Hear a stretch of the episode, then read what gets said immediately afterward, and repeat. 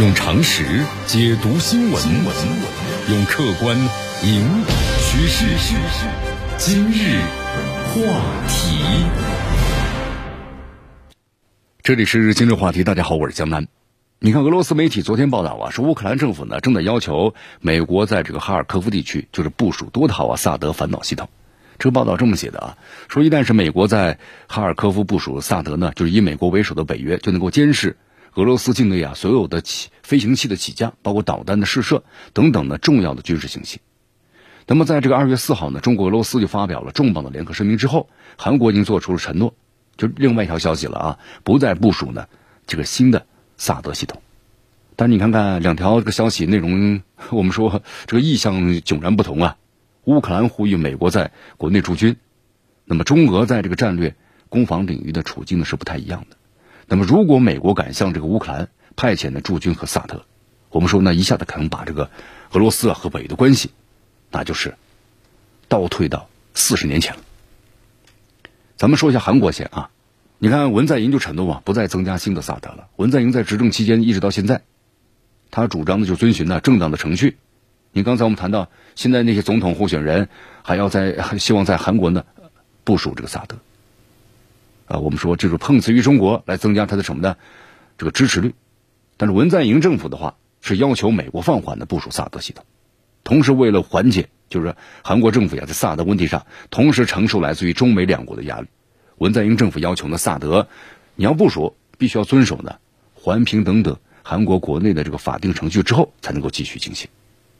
对，那文在寅给设置了很多这个门槛，干什么呢？延迟萨德系统在韩国的部署的进程。文在寅还提出啊，萨德系统的这个部署流程呢，在不明原因的情况之下，全部的提前的话是不符合当初的协议的。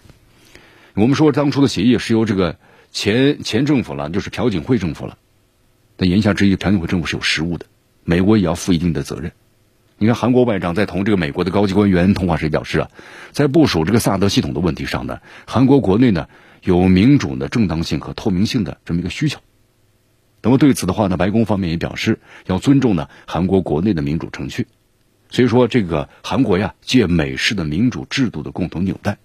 那么就获得了美方关于延缓部署啊萨德的这个事情，那美方也接受理解啊可以没问题，那这样的话呢，他也能够怎么样呢？能够获得中方呢对他的这个压力的减轻。呃，文在寅在对待中国呀做出过政治承诺，同时达成了阶段性的就处理共识。你看，我们说韩国和中国，在这个萨德系统部署问题上呢是矛盾对立的。文在寅政府呀，通过呢和中国一个沟通，然后呢达成了一个互相谅解。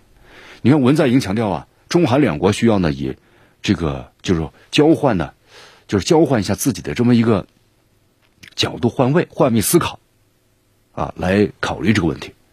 那么随后呢，在这个韩国对中国做出三步的承诺，就是不加入美国的反导系统，也不追加呢部署萨德系统，也不发展呢就是韩国和美国呀、日本的军事同盟，就是无意损害呢中方安全利益的这么一个基础上，你看咱们这两国呢，关于这个萨德所产生的相关的分歧，最终呢达成了共识。我们说在此之前的话呀，呃，这个俄罗斯和美国两国。那么，关于导弹方面呢，是要恢复这个陆基中程啊导弹研发和生产。虽然呢不大规模的部署啊，也不产生大规模的导弹的就这样军事的对峙，但是美国媒体报道，美国呢正在研发呢常规弹道导弹的新型的陆基巡航导弹，计划在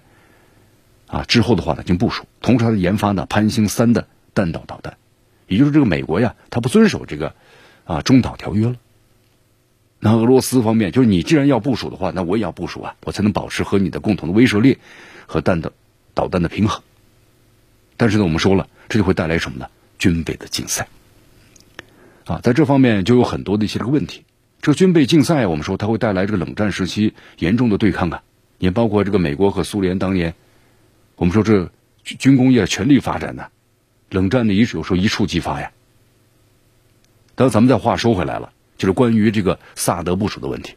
那么，如果萨德部署到乌克兰了，那么俄罗斯当前的国家安全就非常的恶化啊！不是不是简单的有所恶化，而是非常恶化了。你看，未来如果美国向欧洲方向的追加又部署了中程导弹，那么北约和俄罗斯之间本身就是个很脆弱的军事平衡，那肯定被打破呀。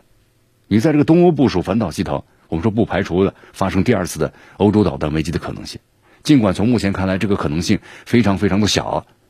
那么俄罗斯呢，他是不愿意退回到就上个世纪啊八十年代苏联和美国在欧洲呢，就是双方对峙的这个局面。但是呢，我们说俄罗斯他又做好了重返过去的心理准备。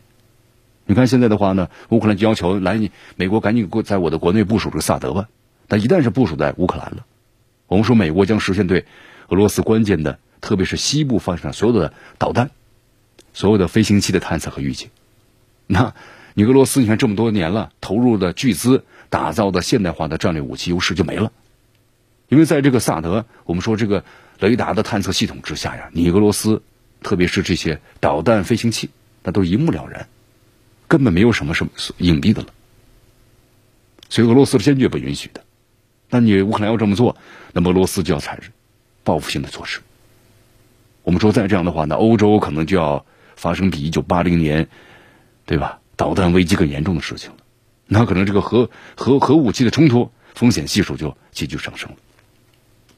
你看，在之前的话要，美国宣布在东欧建立的反导的基地，那么俄罗斯呢，随后就在这个加里宁格勒就部署能够携带这个核弹头的，就是伊斯坎德尔的导弹。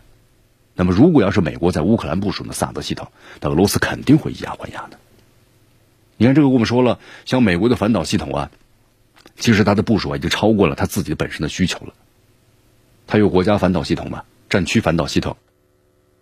还有这个，还有就是国际的导弹的防御，它用于本国免受导弹袭击，还有战区的导弹的防御袭击啊，包括呢像这个欧洲和亚太地区的，还用于保护的美国就是驻外，在国外的驻军，还有其盟国遭受导弹袭击。其实我们说这个美国反导部署的真正目的。那就是俄罗斯，因为只有俄罗斯能够对美国呢及其他的欧洲盟国呀产生我们说一个现实的威胁。